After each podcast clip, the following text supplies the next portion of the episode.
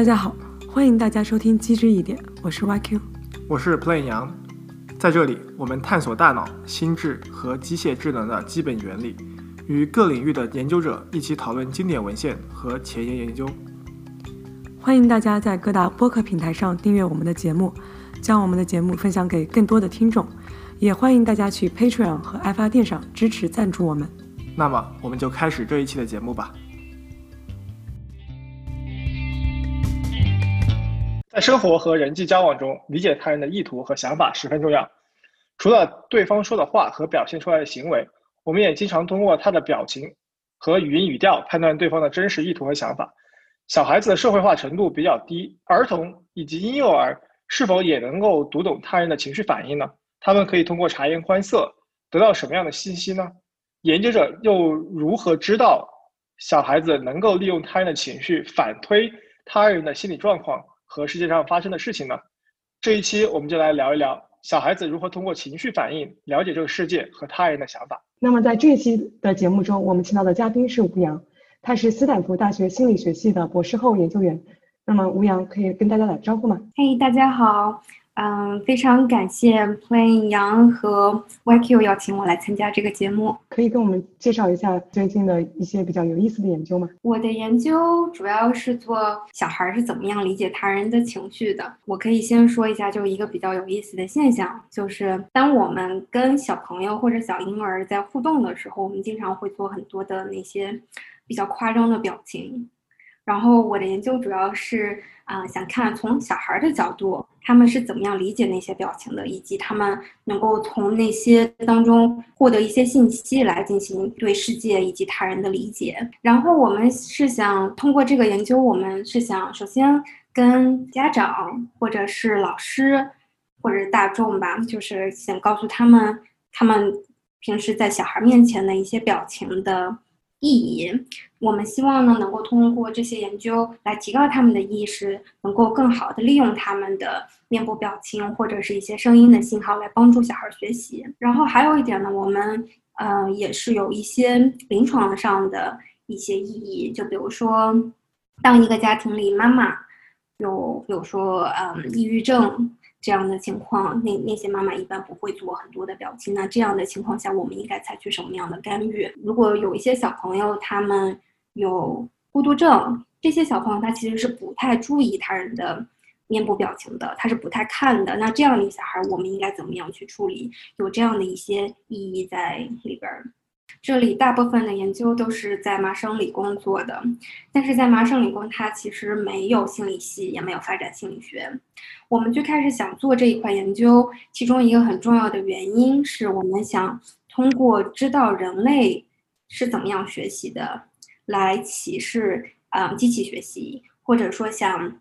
嗯连接人类学习和机器学习。以及 human intelligence 人类的一些智力和 artificial intelligence 人工智能，这是另外一个我们最开始想做这个研究的一个原因。这个很厉害，Josh Tolman 这么几年，他们 CBMM 一直在做这方面的各方面，从人类婴儿研究来理解如何教一个机器正确的学习。对，就是这块尤其比较有意思的一点，就是小孩其实他接受到接受到的。Input 就是一些 visual 或者 audio 的就比如说一个表情啊，或者是一些声音的信息。但是小孩儿，我们想知道小孩是怎么处理的。在我说我的研究结果之前呢，就是可以先说一下这个他们小孩的处理方式和机器现在能做到的是完全不一样的。是想要利用小孩怎么处理这种研究来说 inspire，或者说。来指导机器学习，我应该怎么做吗？现在的发展阶段主要还是 inspire 这个程度，嗯，未来它到底会怎么发展，还有很长很长的一段路要走。现在主要是想看，嗯，人类它能做到什么，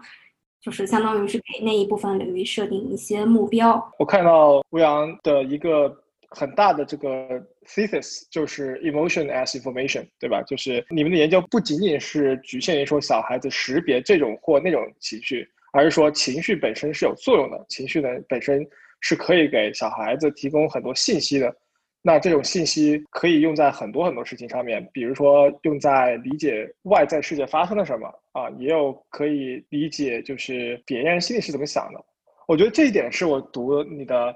两篇主要的 paper，然后还有计算的 paper 和整个这个 thesis story，我觉得最 exciting 的这个部分，最最令人兴奋的这个部分。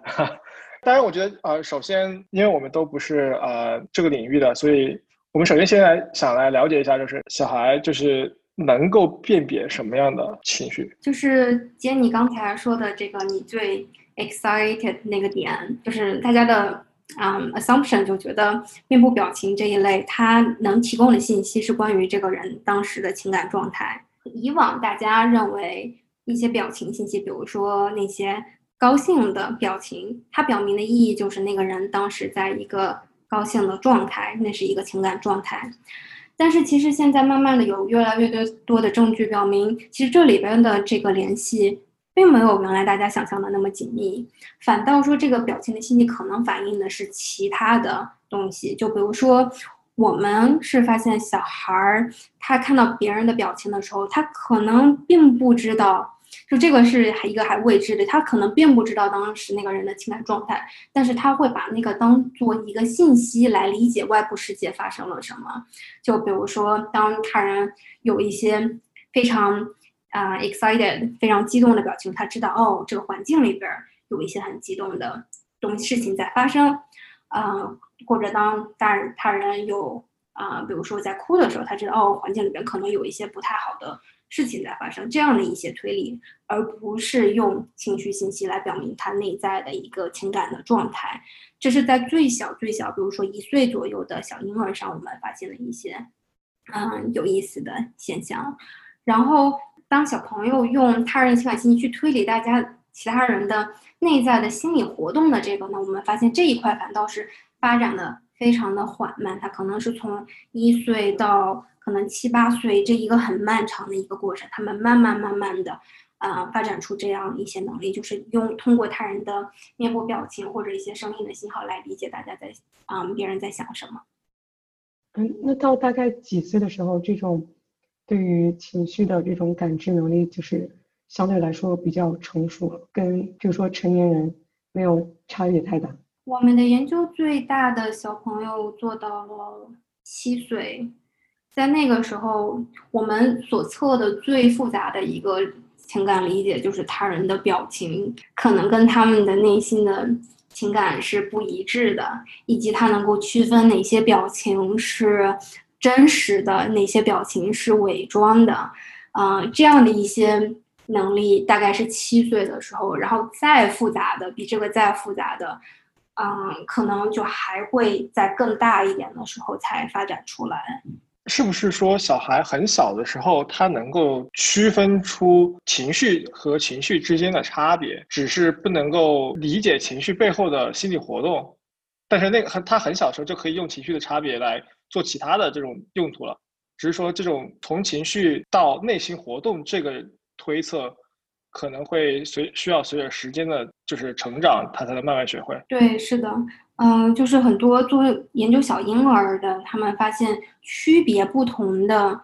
表情或者声音，其实这部分可能在几个月大的时候小孩就能做。但是，嗯，就就一般的研究的一些范式是，比如说他给先给小孩看一个高兴的脸，然后等小孩不喜欢看了之后，再换一张还是高兴的脸或者一张不同的脸，然后我们就发现，当这个脸不一样的时候，小孩的注视的时间会增加。就这样的一些证据来表明，他能够区分出这个这个脸是高兴的，还是比如说，嗯，sad，难过的这样的一些表情。但是这一类的研究主要还是在一些 visual feature，就是视觉上的啊特点上，小孩能够区辨。但是他怎么样用这些视觉上的信号做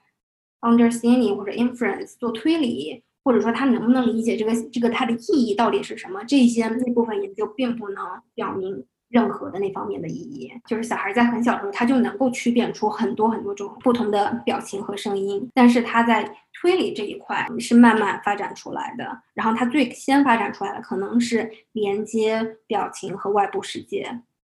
然后比较长的慢慢发展出来，是连接表情和这个人内在的心理活动。那吴阳，你刚才提到就是用这种 looking time 来就是测量小孩子能不能分辨不同的情绪。那你们作为研究者又是怎么测量？就是说小孩子确实是利用了这个情绪这个信息来进行了推理呢？我们其实也是用 looking time，但是我们用的实验材料是不一样的。我们，呃，比如说会给小孩看两张图片，一张是非常诱人、非常可口的食物，然后另外一张图片呢是一个非常酷、非常商业的一个玩具，然后这是视觉上的信息。然后听觉上呢，我们给小孩放。嗯，他人的一些 emotional vocalization，就是一些情那个声音上的信号，就比如说，有人说哇哦，然后当小孩听到这个声音的时候，他会看向那个非常好玩的玩具，然后当这个声音是嗯，他会看向那个食物，就是这里边儿它其实也是一个呃 looking time 的一个研究，但是我们在视觉和听觉上呈现的是不同的东西，一个听觉上是。啊，情绪上的信息，然后视觉上其实是这个外部世界，外部世界有什么？然后我们发现小孩通过测量小孩的眼动，我们能够发现哦，他能够把这两个联系在一起。这个是呃，小孩是看不到表情的，是吧？他只能听到声音和看到一张图片，是这种情况吗？然后他做一个匹配。对，这里情感信息主要是通过声音来传达的。我们。在我们研究里有，有说“哇哦”，这个是非常激动的一些声音，然后还有“嗯”，这个是我们看到食物的时候经常会有的声音，然后还有那种 “laughing sound”，就是笑声，这个我们用的是一个 “laughing sound”，然后图片显示的是一个非常搞笑的东西。然后还有一个这个 vocalization，啊，这里边可能会有一些文化差异。就美国人当他们看到比较可爱的东西，他们的反应是啊，对对对，差不多。但是在中国，比如说中国，大家其实也会就是觉得啊，这个好可爱，但是可能没有那么的 vocal 会把它这么发声发出来。但是美国人他们经常会有这样的一个 vocalization，就有有这么几种吧。这边至少美国这边的小朋友，他们很早，大概一岁大的时候，他就知道哦，他就能够区辨出这些不同的声音上的信号，以及他能够把这些声音的信号联系到外部世界里有的一些东西。我觉得这个很奇妙的是，它的一些拟声词，它其实是没有单词的，或者是没有语义的这种信号的，对吧？比如说哦。或是哇哦，比如说中国人要说这个好可爱，就会哇好可爱啊什么之类的。在没有语义的这种情况下，小孩子反而就是可以做这种婴幼儿的这种，因为他们是 pre-verbal 的嘛，这种研究。中国小孩子如果要做这种的话，可能我觉得刺激设计上面可能就。更有挑战一点。对，就是首先一点是，尤其是对于婴幼儿，比如说一岁大的，他们其实那会儿还不会说话，然后他很多的那些词，他们也是不理解的，所以你用语言直接去跟他沟通，那个反倒是更难的。但是我们跟小孩用一些啊情绪啊、声音上的一些 nonverbal 非语言的信号去沟通，我们发现小孩其实可能反倒可能会理解的会更好一些。然后在跨文化的不同的这一点上，虽然说有一定程度上的跨文化区别，但是还是有一些 vocalization 是有一致性的。比如说笑声，这在很多的文化下，当我们看到一些搞笑的东西，都是一个这种笑声，或者说看到食物的时候，都会有嗯这样的一些反应。嗯，还是有一些 consistency 一致性的。然后在中国，主要是感觉大家。中国的那个文化，它会不是那么的 expressive，就没有那么的表达，所以对于一些看到小 baby 啊这些一些很可爱的一些比较 mild 的一些 emotional response，我们没有特别出声的一些反应。在美国这边，他们更 expressive 一点，他们就表达出来了，他们甚至有时候会把这个词写出来，什么 a w w 啊，他们会他们会更 expressive 一点吧。就是这边的文化下，像美国这种就是很夸张的情绪表达，现在通过你的这个实验已经已经看出，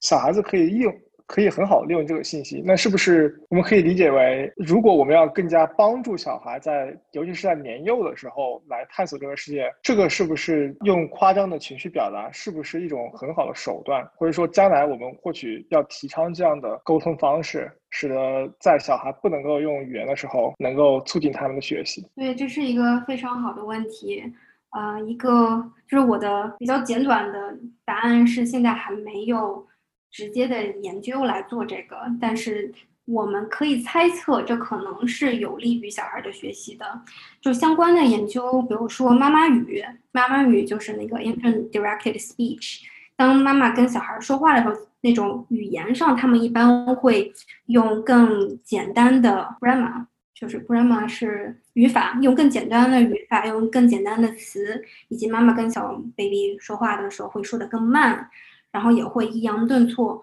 嗯，然后以往有这里这一块有非常非常多的研究，就他们发现，当妈妈用这种妈妈语跟小孩说的时候，这个是能够帮助小孩学习语言的，就这样的一些特点，嗯，比如说很简单的词，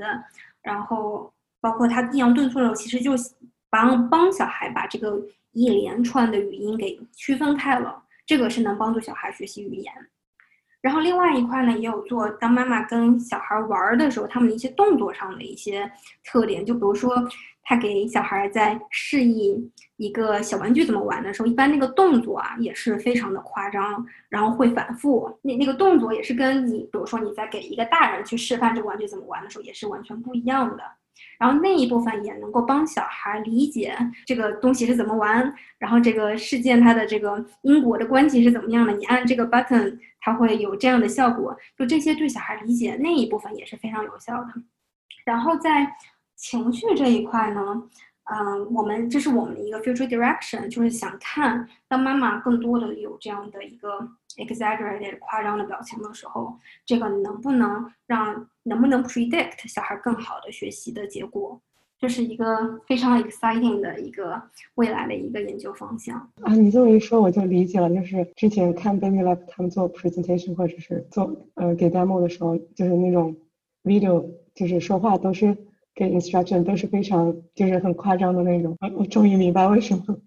对，然后嗯，我的 job talk 里边最开始的几张 slide 就是在各种各样的小孩的研究里边，虽然那个研究它不是。啊，研究小孩对情绪的理解，但一般会有各种各样的情绪在那些呃实验的过程中出来，就还是挺普遍的一个现象吧。哎，那我们说到情绪，就就是它本身是可以传达信息的，那这个它传达的信息的精细程度是怎么样的呢？就是说它能够传递信息量到底有多少呢？这也是一块挺有意思的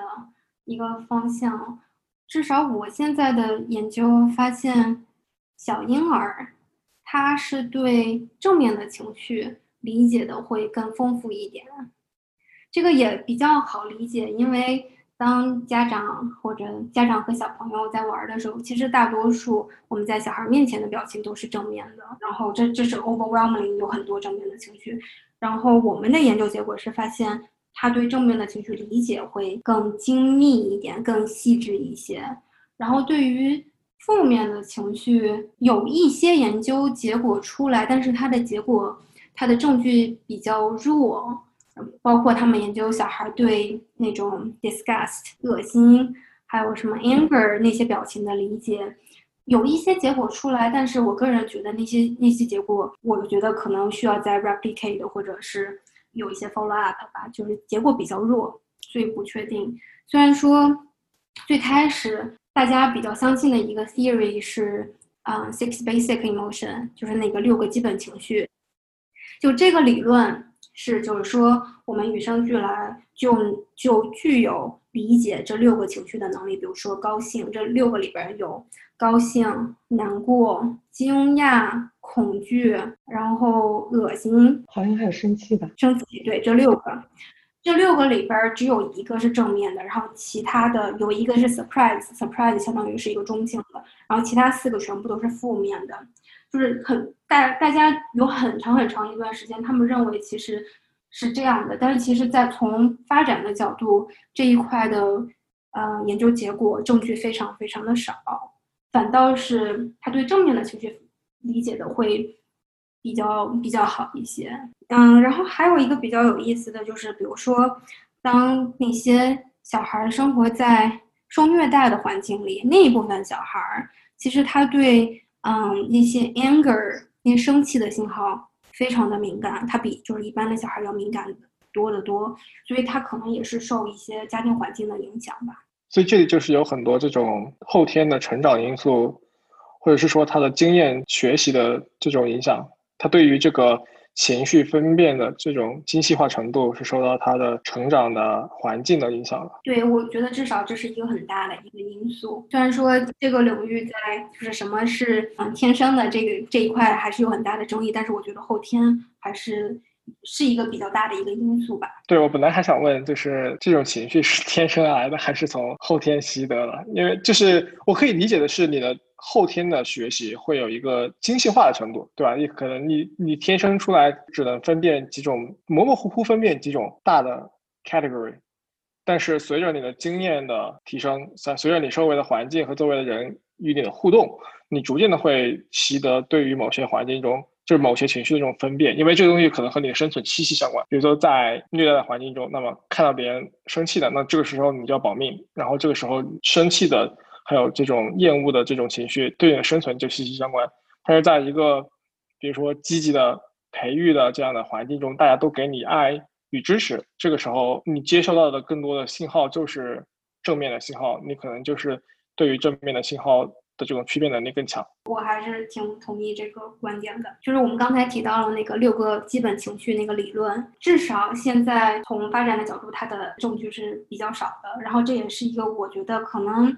最不可能是真的一个理论。你是觉得这个六个情绪不是六个基准的情绪，就是说你是觉得它的那个分类有错误，还是觉得就是情绪是天生的？这个大的 claim 是有站不住脚的？我觉得这个大的 claim 很有可能是，呃，站得住脚的，因为我觉得人类进化了这么多年，它并不需要学习所有的东西，这是我个人观点，应该有一定的基础在里边儿，然后能够帮助他在后天里学习，这个我觉得我是认同的，但是只是我觉得那个六个基本情绪那个特定的理论。这六个到底是不是基本的？这个我是持怀疑态度。但是这些都还是，就是我们现在这个领域还是有很大很大的争议，大家都在就是没有定论吧。现在对我我觉得可能是因为这方面的研究很难吧，就是你要真的找到这个 basis，什么是最基础的，或是定义什么是最基础的这种类别，这个本身还还挺难的，可能会需要很长很长的时间，比如说很长很长的婴儿，很多的这种婴儿研究来有一个 convergent evidence。不然的话，你很难推翻一个大家默认的，因为就是六个情绪理论，现在之所以这么火，也有可能就是因为只是当年有这么一个人提出来了，然后好像有一定的证据是支持的，随后就是因为它火了，大家都认同这个。最早的证据其实是跨文化的证据，就是他们去了一个非常非常偏远的一个村儿里，然后那部分人是没有跟外界交有任何交流的，他们给那部分人看了一些。西方人的一些面部表情，然后再看那部分人能不能识别，然后他们很惊讶的发现，哎，其实那部分人虽然跟外界没有任何接触，但他们也能识别。然后这六个是就是他们识别的一致性是最高的，所以他们就是提出了这个理论。这最开始的是一九七几年的研究结果，但是提出这个理论当时其实证据也就那么一点儿，然后这个 paper 好像还没有 peer review，是一个。是一个 conference 的一个一个什么是一个什么东西，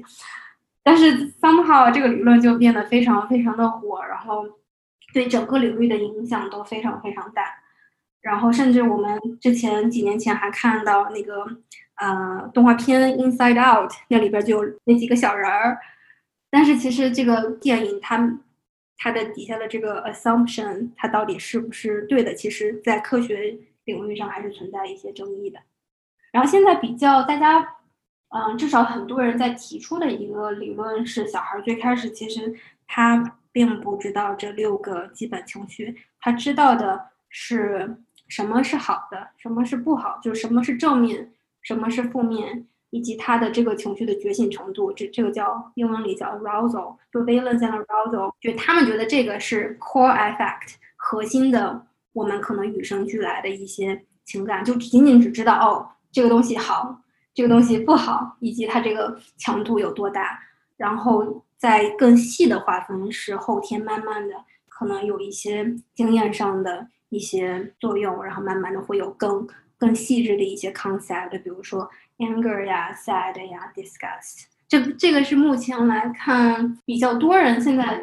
越来越多的人认可的一个理论。我觉得你说的很有道理，因为你给别人看照片，你是没有办法让传递这个哦这种这 可爱的这种这种表情的。那么他们在这个六大情绪里面，由于刺激的局限性，就直接把这些相关的这种重要的，比如说你最近在小孩子身上可以测出来的这些情绪，就直接删删掉了，因为他们没有办法通过视觉表达这个领域。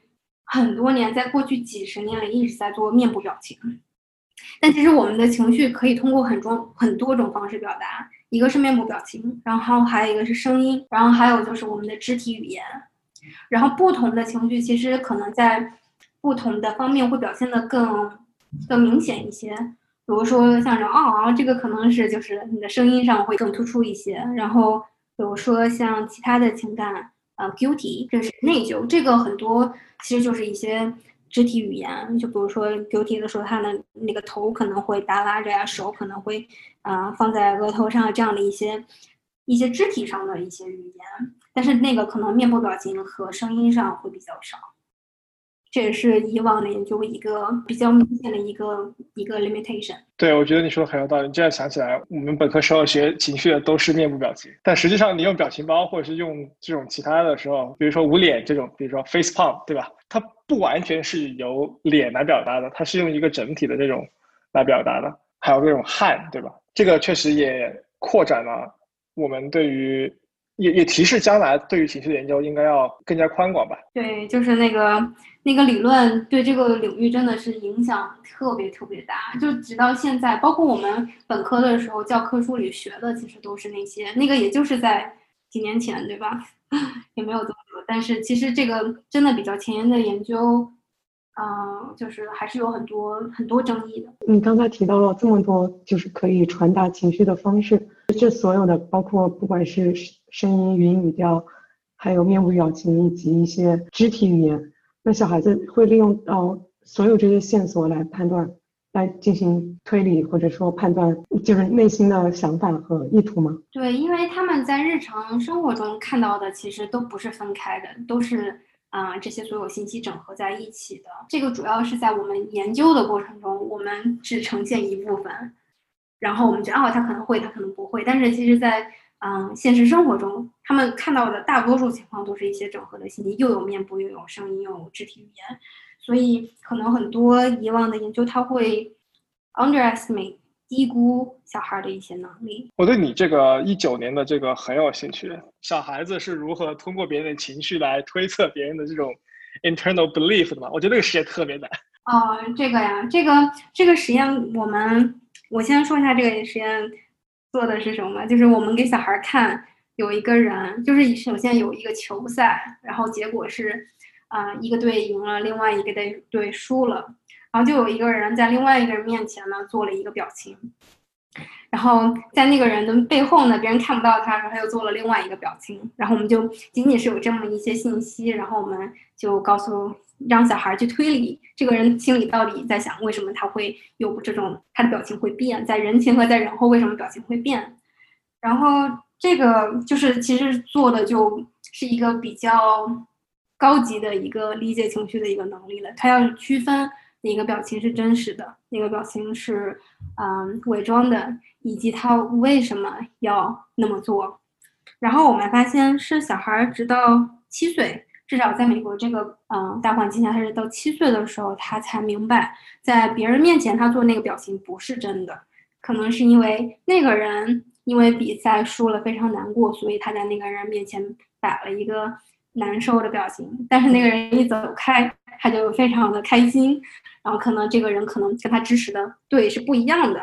直到七岁小孩才能够明白这里面到底发生了什么。我我觉得还是举一个具体的例子吧。呃，我们来说，假如哈佛对 MIT，对吧？然后两个球队，我是一个观赛者。现在我不告诉你我是阿哈佛的支持者还是 MIT 的支持者，YQ 是球员，但是我现在也不告诉你 YQ 是代表哈佛出战还是代表 MIT 出战。然后现在这个实验就，我现在告诉这个小孩子一个结果，就是哈佛输了，MIT 赢了。然后我呢，在这个球赛结束之后，然后就碰到了。等等一下，哎，我记得给小孩子的那个 instruction 还有一点就是说，嗯，就是 Playon 和 YQ 这两个人，他们两个是朋友，对吧？就是我们会照顾互相的感情，就是不会说完全陌生人。我觉得这个限定其实还是挺重要的。然后球赛结束了，然后我在那个人群中看到了 YQ，然后我就对他笑，很开心，没有寒暄几句我就走了嘛。然后。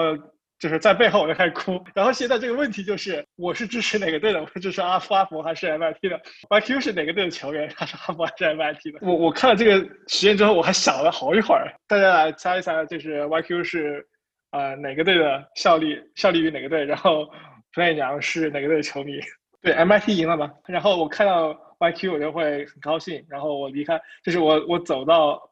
I Y Q 背后我要开始哭，然后就是所有的，就是所有的已知条件，然后大家开始推测，然后小孩子要做的事情就是说，那他要，他相当于其实是要知道我们每个人的想法吧，和每个人的身份吧，以及呃，我为什么要在人前人后做出不同的这种表情。对，然后我们是发现七岁的小朋友能够通过这个任务，如果有听众朋友没有通过的话，可以反思一下。你你你们是真的测过七岁以下的，发现那个没有差别是吗？我们测过，对六岁他们的表现跟就是没有没有通过，就是 chance level。对，差不多六岁不太对，至少美国这边他们他们不太行，六岁还没有发展出来。七岁小通过了，以及我们成年人也能够做出这样的那个判断，就是因为我们知道，就是一个人的表情跟环境就跟跟 context 会相关的。他并不一定代表着这个人真实的情绪，他这个表情不一定是真实的。那就是是不是六岁或者说更小的小孩，他们是分不清楚，就是这个情绪是真实这个人想要表达出来的情绪。嗯，这是一个可能性，就是有可能他们这部分能力还没有发展出来，这是很有可能。还有一部分原因就是你可能也意识到了，这个这个实验任务呢，其实。还挺复杂的，对他们要记一些东西，也有可能就是他们记不住，就可能不是他们这方面能力，而是因为他们其他方面干扰了他们来完成这个任务，你这也是一种可。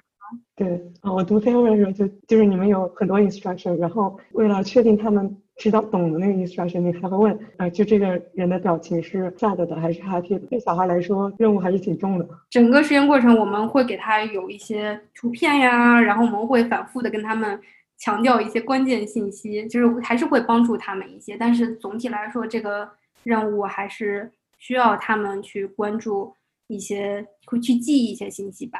所以我觉得还是想提醒一下，就是说六岁或五岁小孩现在没有通过这个实验，并不代表他们没有这种情绪能力，有可能是有别的能力妨碍他们做这个任务。我觉得这是发展实验的一个挑战，也是发展实验的一个非常妙的地方，就是说往往要。设计一个小孩子能懂的实验，并且能够完成的实验，其实很难的。就是皮亚杰早年的这些很多的这个结论，现在虽然广为人知，但是发展心理学很多后来的实验就推翻了皮亚杰的一些理论。就是发后来的发展心理学家设计了更好的、更巧妙的实验，使得更低龄的小孩能够做实验了。然后发现哦，其实低龄小孩其实具备有那个功能。我觉得这是发展的一个很厉害的地方。对，然后就是。当我们发现一个小孩他不能通过一个任务的时候，我们的解释一般也会更不 clear 一些。我们会有很多种可能性，我们会说的比较，嗯，就是我们真的就不知道为什么，就可能里底下有很多的原因。这个结果，比如说六岁他没有通过这个任务。它是有很多种可能性的。那那你这个实验的反转那个条件，我一直没有搞懂，就是那个反转条件的意义在哪里？就是先那个在别人后面我哭哭哭，然后现在我突然碰到那个 YQ 在我迎面走来，我就转歪歪笑，哎呀，然后就是你有这个一个条件，这个和实验一的条件是不一样的。就是我不是很理解为什么要做这样一个设设计。哦，这个其实就跟我们刚才讨论的这个任务本身它有多难，就是这个我们叫 task demands，它不是关于真正的关于这个小孩会不会，而是就是他的 task 本身它有多难这一点。就我们最开始发现，我们先给小孩看这个人在人前是什么表情，再给他看在人后。这个会更难一点。这个任务其实我们发现，直到大概九到十岁小孩才会。然后我们当时的一个想法就是，有可能是因为我们先给他们看了人前的那个表情，然后那个表情呢，其实是一个伪装的表情。他们只有看到了第二个表情，在人后是什么表情，他们才知道前一个表情是伪装的。所以他可能要。重新去推理之前的那个表情，所以这个里边可能就会他的这个推理的过程可能需要太多，他可能就就 overwhelm 了，他们 他们就不行不行了。但是我们在实验二的过程中，我们把这两个的顺序反了一下，就是我们先给小孩看他在人后是什么表情的，再给他看在人前是什么表情，人后的那个表情其实是他真实的，然后再看人后的这个这样的一个顺序，他们是就是能够帮助他们。啊，理解这我这个我们觉得就是减少了这个任务的 task demand，它不需要回到第一个去重新推理那个表情，这部分就省掉了。哦，原来如此。然后当然我们也有很多控制实验来排除一些其他的一些比较比较 superficial 的一些 explanation，这是我们三四五实验做的一些事情。然后这个研究还有一个比较有意思的一点，就是可能存在的也是一个可能存在的文化差异。虽然在我的那个嗯被试的被试里，中国的小朋友比较少，但是就是一个推测哈，就是部分非常少的一部分被试，我们发现其实中国的小朋友他们好像发展的会更早一点，所以我不知道这个有没有，比如说嗯中国的环境下，因为大家可能会更注重他人的和他人的关系啊，然后注意可能爸妈就会说的会比较多，所以。这一部分可能，嗯，中国的小朋友会稍微早一点，他就明白这一点。但是，但是我还需要就是真的去收，这是猜测。那就是说，七十八岁的小孩子，就是学龄期就已经开始具备这种从别人的表情理解别人的意图，并且还会，我觉得这个挺难的，就是他他要知道，就是社会条件下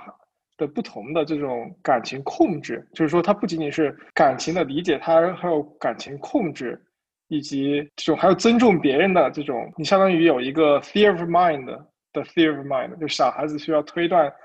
比如说我的对于 YQ 的 theory of mind 的这种推断，这个还是挺难的。对，这个我们是叫二级心理状态推理，就是就是他在想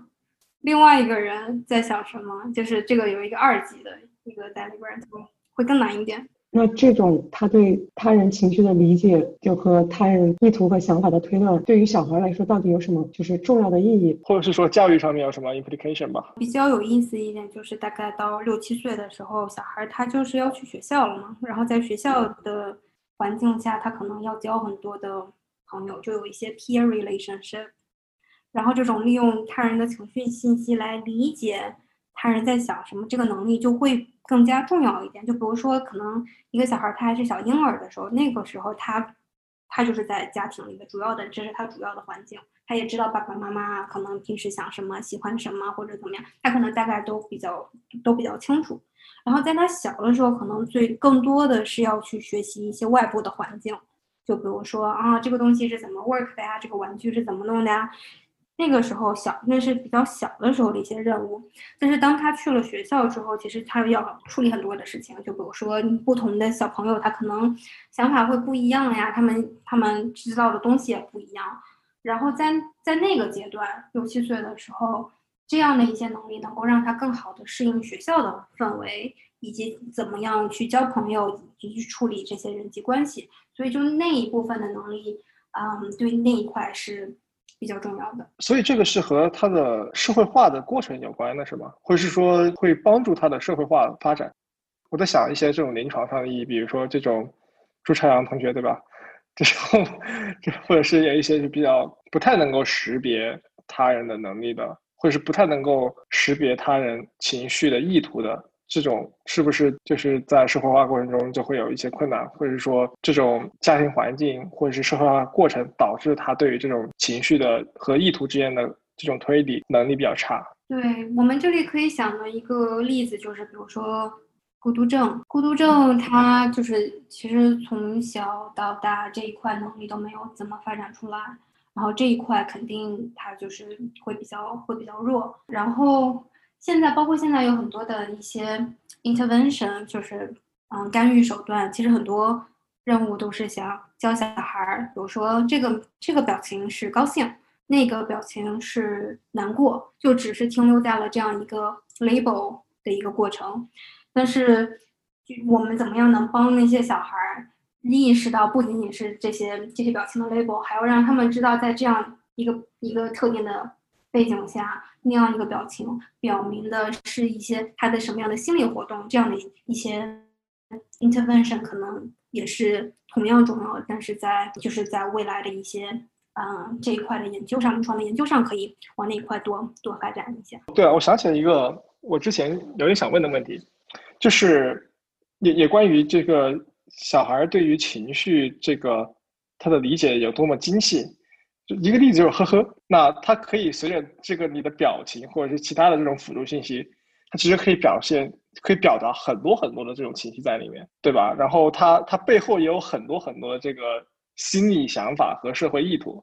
那这种东西是小孩子什么时候能够来个就是能够学会的，或者说他是不是也需要在比如说七岁左右开始？建立起情绪和意图之间的这种联系的时候，才能慢慢学会，还是更小的时候就可以？首先这一块是一个非常有意思的一个未来发展方向。就是我有一部分 ongoing 的一些工作在做做这个，就比如说一些嗯 irony 或者 sarcasm。有时候你说呵呵，是因为 不是因为我很开心，而是因为我觉得呵呵，你这个这个就有一些其他的，比如说讽刺的一些。信息，然后这些小孩什么时候知道？我的推测是他会稍微会比较晚。我觉得可能这这部分是比较高级的一些理解他人意图的一些能力。然后我们现在的那个研究做的是，就比如说有人他做了一个 cake，然后他就 bake 了一个 cake，啊，一个蛋糕，然后就给了另外一个人吃，让他尝一尝。然后另外一个人呢说话。就是给他的反馈就是，啊，有一个条件是这个蛋糕非常的好吃，但是他的脸部的表情是一种很扭曲的、非常的恶心的一个状态。这就是我们平时有时候的确就是会，嗯，说一些白谎，就比如说，嗯，虽然我觉得这个真的很难吃，但是我为了照顾你的面子，我说这个还挺好吃的。这是一个条件，我们想看小孩知不知道，当这两个就是语言和非语言上的信息。不一致的时候，他们能不能知道，就语言上可能是个白谎，而他的面部表情主要反映是他真实的心里是怎么想的。然后还有另外一个比较有趣的，嗯，一个条件是那个人说非常的难吃，然后但是他的面部表情是很开心的，这个非常的难吃啊。然后，对，这个就是我们现在的结果就是，嗯，我们现在做的是成年人，成年人对这个条件，有些人是觉得。这个人可能就是开玩笑呀，就是 try to be silly，然后就是有点在嗯调戏的这种感觉。然后有一些被试，他会有一些其他的理论，就比如说这个人可能嗯想告诉他真实的，就是 try to be informative，提供信息，但是同时又 trying to be nice。但是这里边就是有一些我们是想看，现在目前是在看成年人，但是小孩之后会继续做。然后在那个小孩什么时候能够知道怎么样去推理这个，能什么时候能够有成年人的那种推理能力？嗯，这个还我们还不知道。但是我的猜测是，这个可能发展的会稍微晚一点，可能是 late childhood，就是晚一点的嗯年龄段吧。这个新的研究是很有意思，就是这个表达和这个表达的方式和表达的内容完全冲突的时候，有很多意想不到的事情，就可能会产生一些很奇怪的理论吧。我我们总体的一个，我们认为啊，就是语言上其实是比较容易，相对容易控制的，但是情绪上会稍微难一点。所以当这两个不一致的时候，可能大家会更多的利用情绪的信息来判断这个人真实意图，然后语言上他们可能会想，哦，这个人可能，或者是。就是想照顾我的面子啊，或者是因为这个人就是没有很 serious，他只是想 play joke 呀，只是想跟我开个玩笑呀什么的，这是我们现在的一个一个假设，一个预期吧。所以就是你觉得这个时候的决策的，如果把这两个当做决策的那个变量的话，就是情绪，你会觉得它是信度更高的，是吧？就是它更加真实的表达，因为它你更难 fake。那对于那个语言的话，它可能是有一种社会性的因素在里面。我觉得这里你又可以有一个新的 model 出来啊！是的是，我们现在就在 model 这个，有现在有很多语言的 model 在，然后我们现在就想把情绪的 model 和那个 integrate 一下，整合一下。我都可以想象，这是一个类似那种视觉和听觉的这种，you know 多通道，然后你有两个心跳，然后然后做决策，然后看不同的条件下面。有不同的这种，比如说不同的任务要求，然后它会有不同的 waiting，然后有这种 face modeling，whatever，yeah，我我觉得这个，而且会不会有一种就是跟年龄相关的一种 shift，就可能在比较小的时候，它主要是依赖于，比如说语言，小的时候更加 consistent 吧，因为童童言无忌嘛，就是他不会他不会通过语言来 fake，就是小小的时候就会觉得你说什么 OK，我觉得就是什么，但是你之后可能就是小的时候你你也分得清情绪。然后，但是这个时候，如果说我表达出来的表情和我说的话出现了 conflict，那是不是小时候会就是更小一点，可能会选择说，哎，更倾向于采信语言这方面提供给我的信息，但是可能更大一点，就会知道，哎，是其实就是情绪表达的是更真实的，非语言的情绪表达可能是更真实的。对，这是一个很有意思的猜测，就是看他。嗯，能不能够发现另外一个人在说谎，然后可能就需要利用一些非常细微的一些表情上的信息来判断这个人到底有没有说谎。那对这一方面有研研究感兴趣的听众就可以联系一下吴阳 来做合来合作。我觉得 我们今天讨论出蛮多这种 research idea。哦，这里我还 还可以再继续说，就是我觉得。认知科学这一块，很多很多的以往的研究都在做，比如说语言呐，或者是视觉啊、听觉啊一些那样一些，就是比较认知的部分。但是情感这一块，很多人觉得这个情感是认知的对立面，但是其实呢，我们人类也是有很多对情感的认知，这也是算一块认知的一个领域。但是这一块现有的研究还是相对比较少的。所以，如果听众有，就比如说刚要开始 grad school 啊，或者是其他的比较，还是处在比较初年的阶段，我没有很多人在做吧，所以这是一块非常有意思的、非常 exciting 的一个一个领域。你招人吗？我就插一句问一下。招招招。对，那个刚刚开始做那个，比如说考虑硕士或博士的听众，可以跟吴阳老师联系一下。可以有，就是找到自己的硕士或博士课题。我，但是我觉得你说的非常非常有道理。这也是我为什么觉得你说的这个 thesis emotion as information 是一个非常非常令人激动的一个 topic 吧，就是一个主题。因为这正如你之前所说的，很多人啊认为情绪和你情绪是独立于认知的一个部分，然后甚至有人觉得认知科学是不可以研研究情绪的，甚至有人说。认知科学不是对于心理学与大脑的最好的研究方式，是就是因为它情绪没有办法被容纳到认知科学这个体系中来。但是你的这一系列的研究，从成人角度，你很好的揭示了，就是说情绪它可以被作为信息加工的一一个部分，然后情绪情绪它可以用认知科学的这种研究方式来来来分解、来来思考。我觉得这一点是我觉得非常非常有就是创新性意义的。然后啊，就像你说的，可能现在这个确实，因为你因为是你你把这个看出来了嘛，就是其他人还没看到嘛，所以就是确实这个这可能是一块处理地。我觉得确实像我们之前讨论，这边有很多很多可以研究的，而且有很多是有可能会颠覆过去几十年对于情绪的研究，以及对于其他的相关的认知领域的研究的一些这种结果的。这两个领域没有被结结合在一起，但是如果把这两个领领域把情绪和其他的认知的这种 discipline、subdiscipline 结合在一起，我觉得会肯定会有很多很很很有趣的新的结果出来。然后，比如说现在我们再说一个具体的例子，就是你现在在做的这个情绪来作为学习信号。我我就是呃，你有几篇 Psychology 上面的这个研究说，小孩子是如何通过情绪，就是观察他人的情绪，来帮助自己学习的。哦，我觉得这个也是和我之前读到的相关的类似的这种实验范式，是一个 higher order 的一个这个结果。就是啊，要不你来说说这个研究吧？就是情绪，然后和惊讶，然后然后它这个还有 prediction error 之间的这种关系吧。对这一块，嗯，就是我之前的研究主要在做他是怎么推理，利用情绪信息进行推理，就比如说环境中有什么，以及他人在想什么。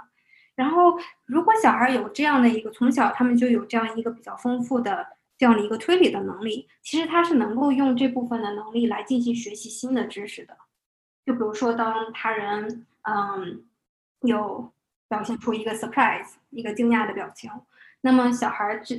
就可能会把那个当做一个学习的信号，来去啊引导他自己的一些啊行为，就比如说他需要去找什么，或者说嗯他要去学习什么。然后这个我们我们目前为止是主要在做 surprise，是因为 surprise 呢这个是跟 prediction error 预期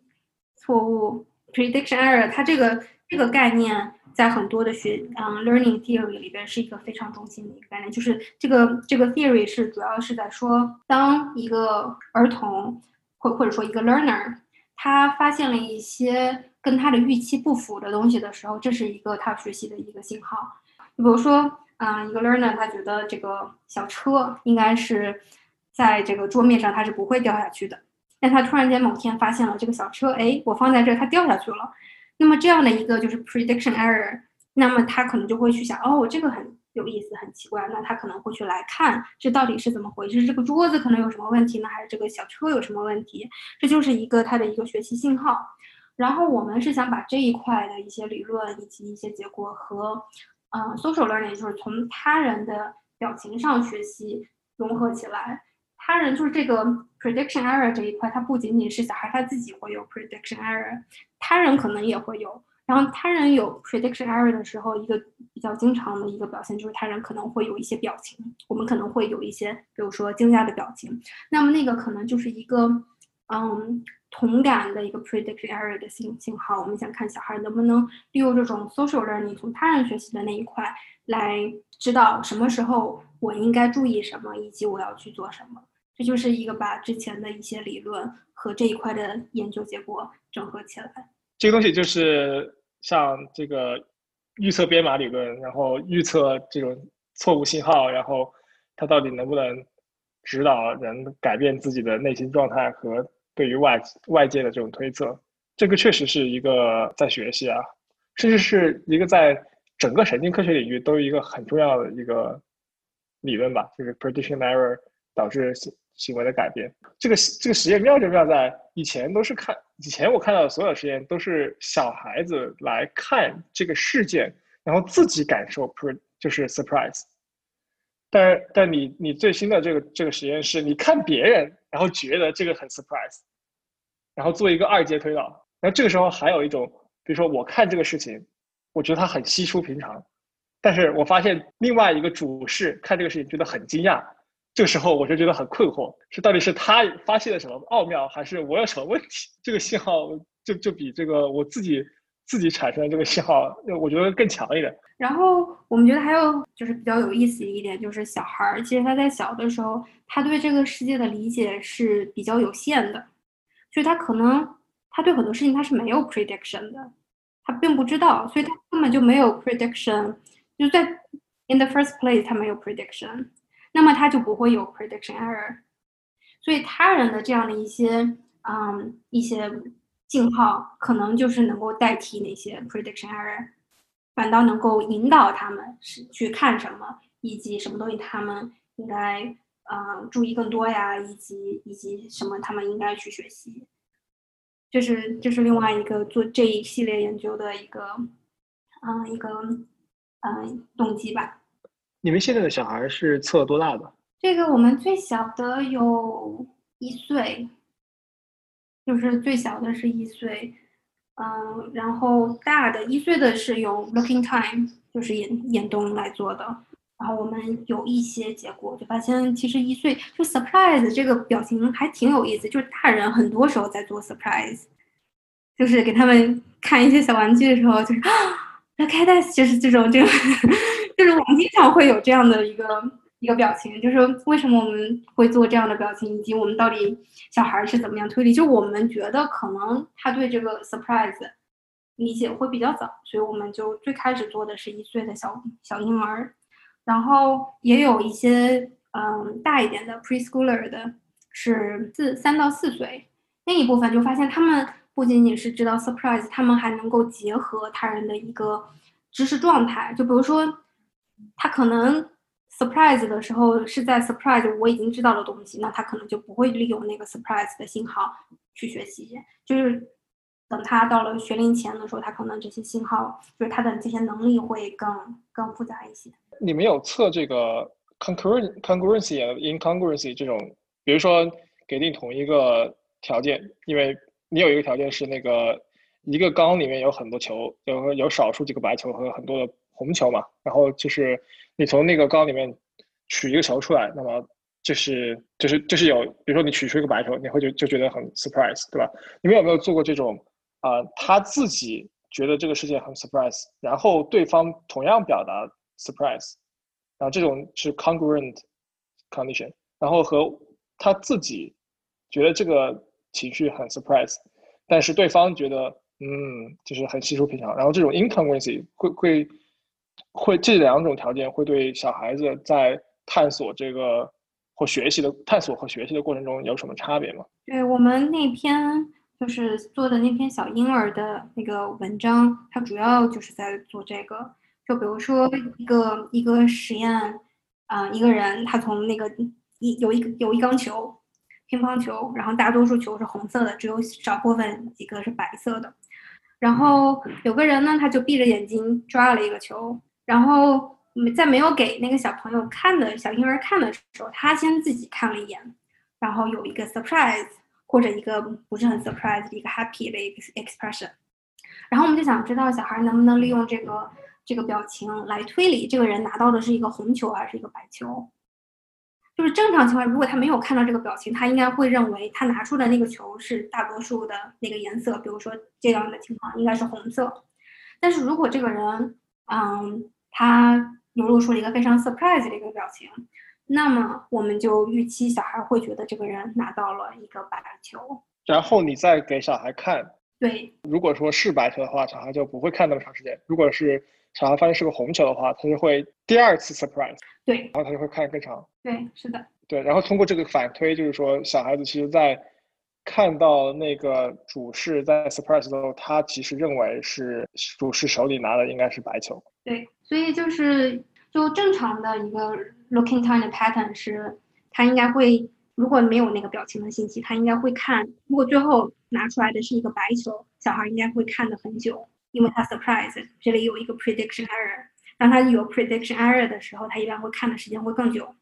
但是如果他发现那个主事在拿出来了一个球之后，做了一个 surprise 的表情，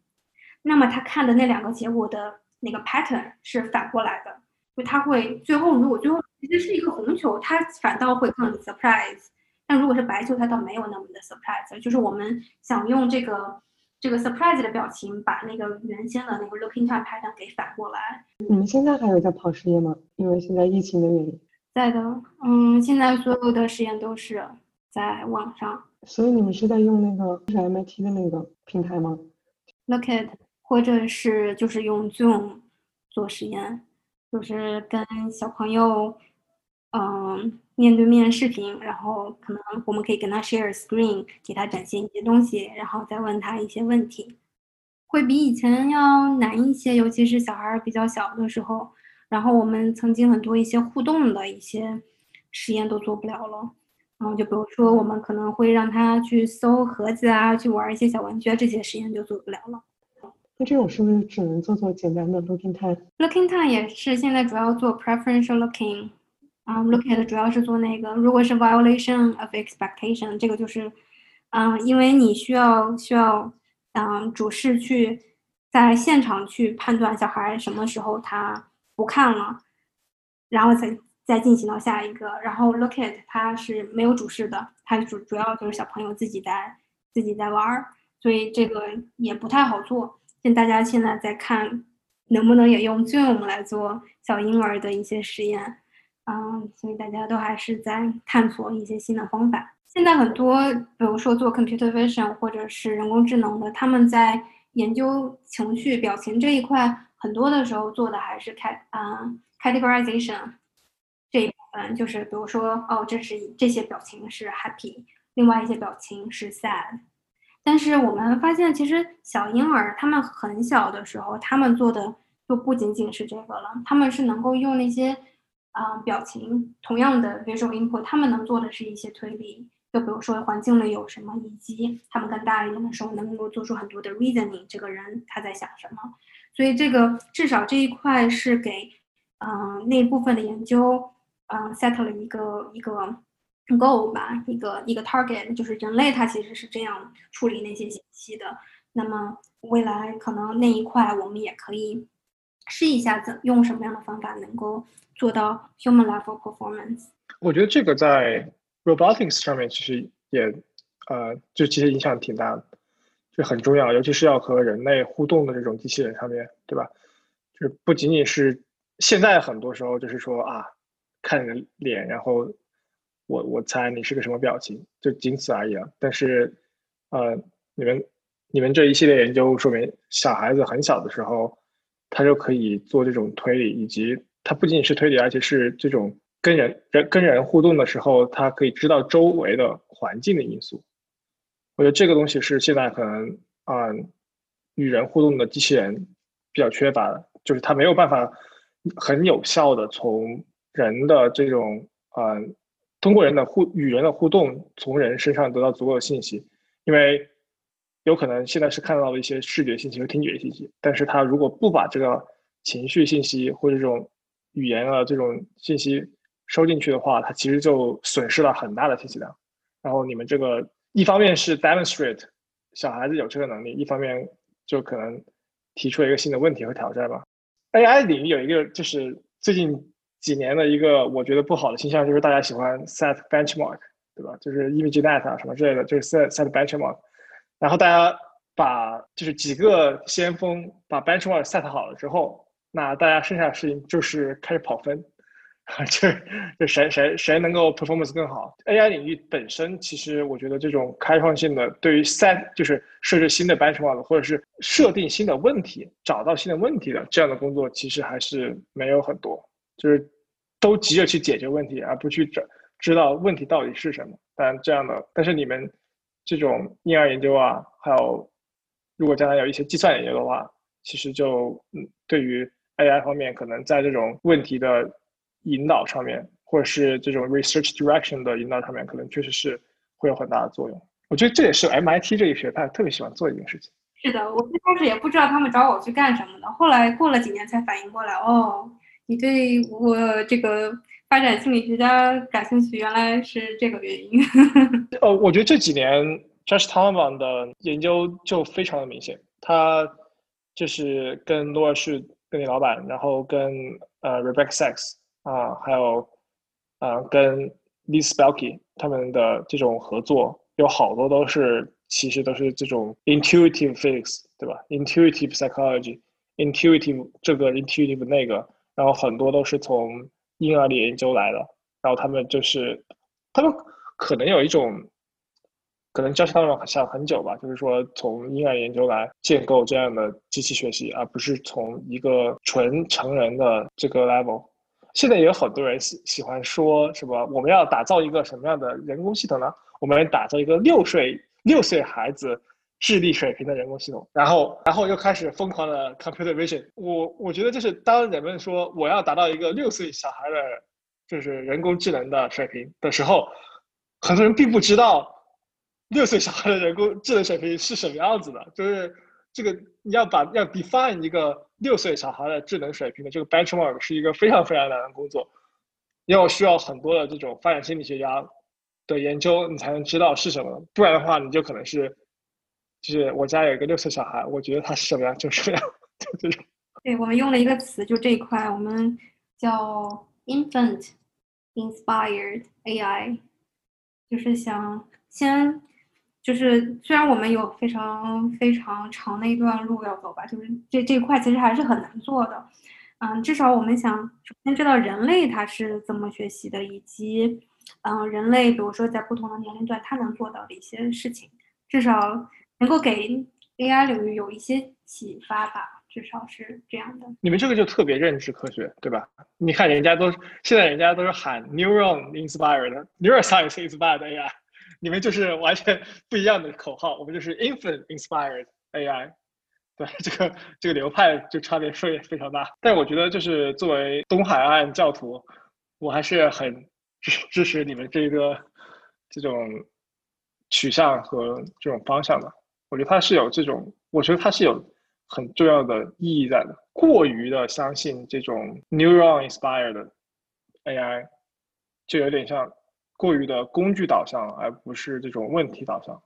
而 infant inspired AI。我觉得可能会帮助大家更加好的就是去了解这种问题导向的。如果你真的要做 AGI 的话，你可能是需要了解你一个 AGI 到底能够做什么，然后它怎么一步一步成长。就可能 Infinite 能够比 Poking Your Brain 能够提供更好的指导意义吧。就我个人对 theoretical debate 或者一些 approach 上的一些不同。我觉得哈，我觉得我我对这一些的理解是，其实大家是在处理同一个问题，用不同的方法，就是我觉得都需要，就各种各样的 approach 都需要。然后我们只是在看同一个很大的、非常复杂、非常难的一个问题，我们在看不同的方面，以及在用不同的 approach。我不觉得这是一个就是 competition 或者说有竞争的关系，而是一个更多的是一个合作的关系。对你这样的想，你这样的想法还是很好的。我觉得这个还挺 healthy 的，挺健康的这样的想法。对，如果能够这样想法，我觉得还是挺 healthy 的。我我只是站在这种比较 critical 或者是 cynical 吧。我其实希望更多的人 embrace 你们这一这些这种 infinite inspire 这种想法，就是你而不是漫天遍野的都看到提到 AI 就要讲。neuron 什么之类的，嗯，这个我也很 appreciate。对，当然了，就是我说你说很有道理，就是这个要大家一起合作吧，对吧？合作往前走。那我觉得今天就到这里啊，我们学到了很多很多。再次提醒一下大家，对这个研究方向有兴趣的听众可以联系一下吴阳老师。感谢吴阳老师，谢谢，非常感谢，谢谢。